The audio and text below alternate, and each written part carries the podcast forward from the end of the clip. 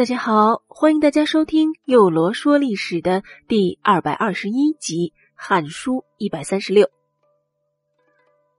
就在这王莽内心感到忧愁而迷茫的时候，崔发对他说：“陛下，这《周礼》和《春秋左氏传》中都说过，国有大灾的时候啊，哭一哭就可以制服他。”因此，《易经》中有“先嚎啕大哭，然后欢笑”的说法。因此，陛下呀，我们应该呼喊哀叹，以禀告上天，以求得救助啊！此时的王莽啊，也已经意识到自己是失败了，一时半刻呢，也没有个主意，他就听从了崔发的这个建议。率着群臣到南郊，郑重其事地向上天诉说了新朝如何得到福命的过程。随后，仰天大声说道：“这上天既然将天命授予陈王莽，为何不消灭各支盗贼呀？假如是陈莽不对，请降下雷霆诛杀陈莽。”语毕，王莽是捶胸大哭，气喘吁吁，还跪下叩头。当然了，这上天是没有降下雷霆诛杀王莽的，可也没有给他什么回应。于是王莽又写了祝告上天的册书，自述功劳。而这份册书啊，有一千多字。随后，王莽还下令将众儒生和平民聚集在一起，让他们从早哭到晚。朝廷啊，还专门给这些人准备了稀饭。对哭得非常悲哀或者能够背诵策文的，还给予了官职。就因为此事而被封为郎官的多达五千多人，而这些人呢，后来都由顿运率领。王莽又任命了九名将军，都以虎为名号，称为九虎，让他们率领北军精兵数万人向东进发。为了避免这九虎临阵脱逃，或者是带着士兵反叛，和为了激励他们可以英勇作战，王莽把他们的妻子儿女都留在了皇宫中作为人质。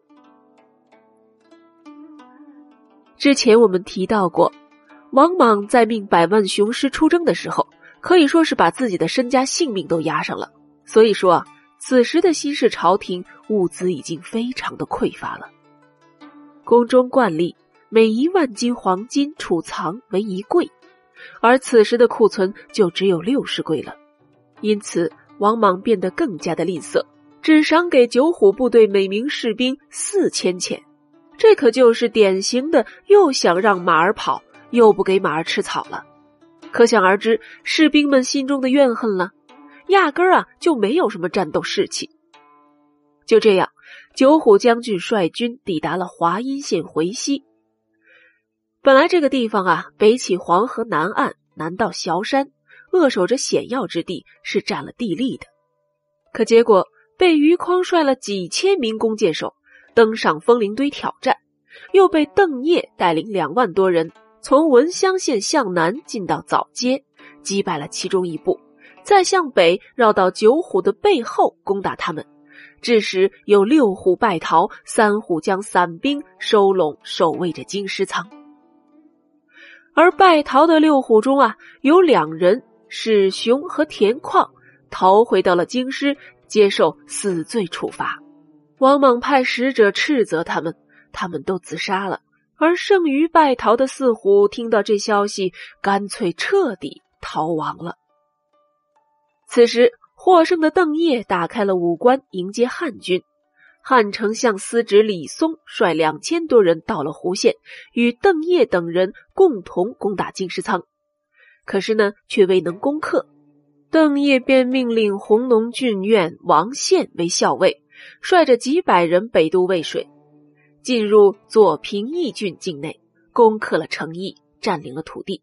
随后向北到达平阳县，所过之处啊，人们都去迎接，并且归降了。这世家大族呢，也都率领着众部跟随王宪，而李松也派偏将韩城等人径直西进，抵新丰县，与王莽的波水将军作战。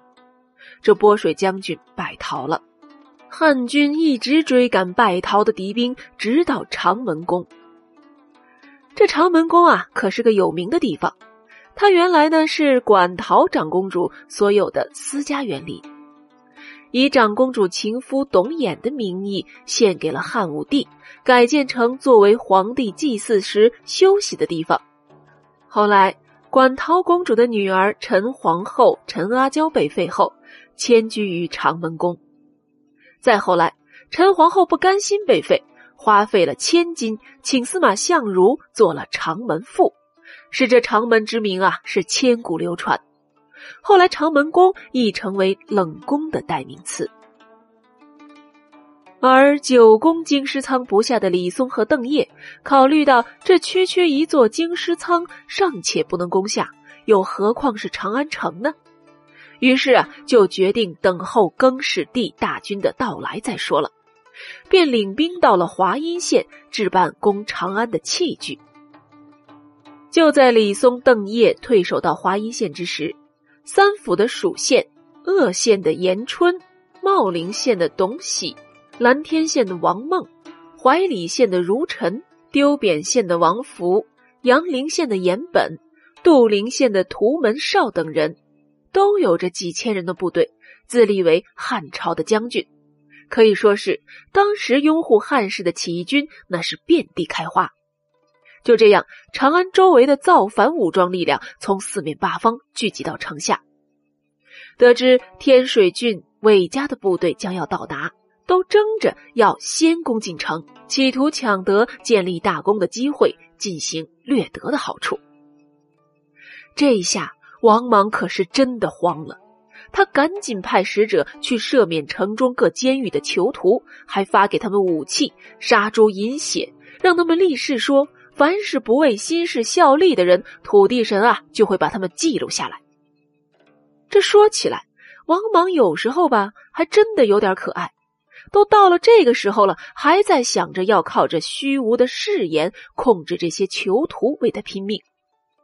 可结果，宁使将军史慎率领着这些囚徒渡过魏桥，刚过了桥还未开战呢，这囚徒们啊就四散逃走了，独留史慎。一人回朝，围攻长安的各部士兵掘开了位于城外的王莽的妻子、儿子、父母、祖父的坟墓，还烧毁了他们的棺椁和酒庙、明堂、辟雍，光火之盛都照到了城内。